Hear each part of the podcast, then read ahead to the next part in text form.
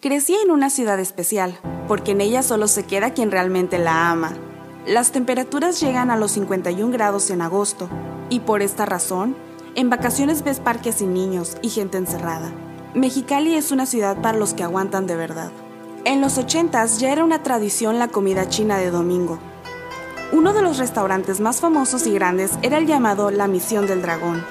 Siempre el lugar estaba lleno, pero jamás te hacían esperar por una mesa había lugar para todos. En él se encontraban unos jardines enormes con animales, incluidos unos bellos pavos reales, y la comida era muy rica. De postre junto con la cuenta, te regalaban galletas de naranja con almendras.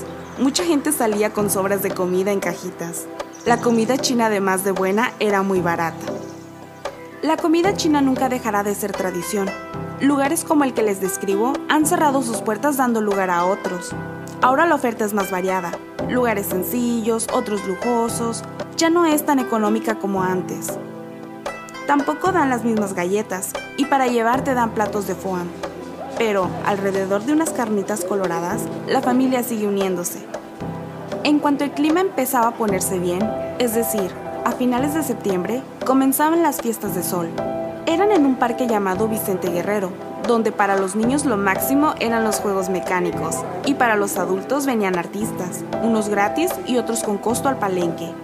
Eso con los años no ha cambiado mucho, sigue siendo tradición, solo que ahora la sede es en un lugar que el gobierno hizo especialmente para este evento.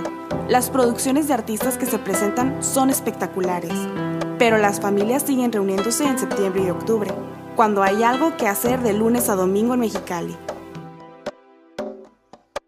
Mexicali y sus costumbres, de Gris Cervantes. Comunidad de escritura.org.mx. Textos desde Baja California.